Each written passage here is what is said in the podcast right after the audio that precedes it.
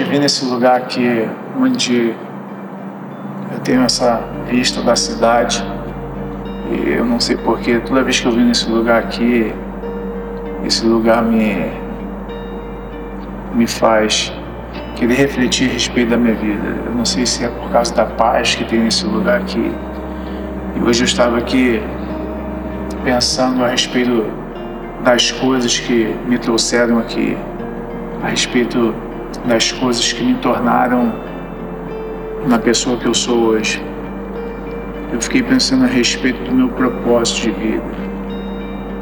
Eu fiquei pensando, será que as pessoas sabem realmente da importância que um propósito tem em nossas vidas?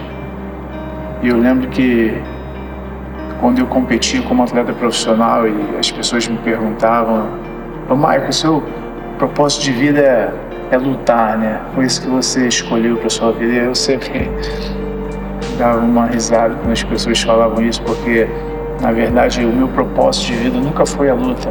A luta apenas foi algo que eu tinha paixão, que eu tinha facilidade em fazer mas o meu propósito de vida mesmo era algo totalmente diferente do que as pessoas pensavam. Meu propósito de vida era poder cuidar da minha mãe, cuidar dos meus pais. Esse era o meu propósito de vida. E eu lembro que às vezes quando eu ia competir, quando tinha que ficar de frente para um oponente, eu não lembro uma vez sequer de ter tido um medo que me controlasse. Quando eu começava a sentir medo, eu levava os meus pensamentos lá para o meu propósito e eu me perguntava: então, peraí, por que, que eu estou aqui? Por que, que eu estou aqui nesse lugar? E aí na minha cabeça ali vinha a imagem da minha mãe, do meu pai, Aí eu me lembrava daquela promessa que eu tinha feito para eles. E esse pensamento me dava uma força, esse propósito me dava uma força que eu não consigo nem explicar. Eu queria poder ter o poder de desenhar isso para as pessoas de uma forma para que elas pudessem entender a força e a importância que um propósito pode ter em nossas vidas. Eu me lembro de uma entrevista que eu assisti de um dos maiores treinadores de boxe que já existiu. O nome dele era Costa Amaro. Para quem não conhece, ele era treinador do Mike Tyson. E o Costa Amaro ele dedicou a vida dele na carreira do Mike Tyson. Na entrevista dele ele dizia assim: Eu posso dizer honestamente que eu tenho um grande afeto por ele. Para mim, ele é o meu filho e eu sei que ele está comigo. Eu costumo dizer para ele, Mike, eu devo muito a você. Eu devo muito a minha vida a você. Ele nunca sabia o que eu queria dizer com isso, mas eu irei dizer agora para ele o que eu quero dizer com isso.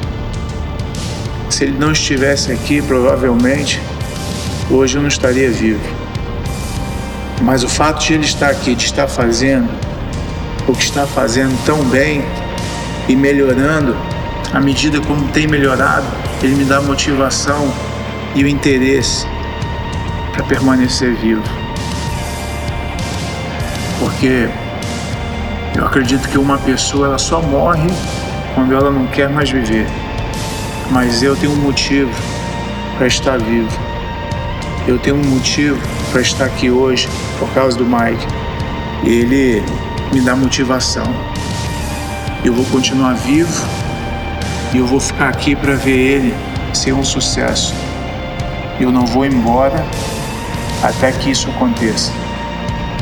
Essas foram as palavras do treinador Costa Amaro um senhor de idade que achou forças para viver através da vida de um menino de rua, rebelde, e onde ele ajudou esse menino a se tornar o mais jovem campeão do boxe, dos pesos pesados. Essa é a força que um propósito tem em nossas vidas. Eu gostaria que todas as pessoas pudessem compreender e buscar saber qual que é o propósito na vida dela, o verdadeiro propósito. Algo que dê força para elas para enfrentar qualquer oponente. Eu espero que vocês também possam refletir a respeito desse assunto. Sem histórias tristes. Let's go.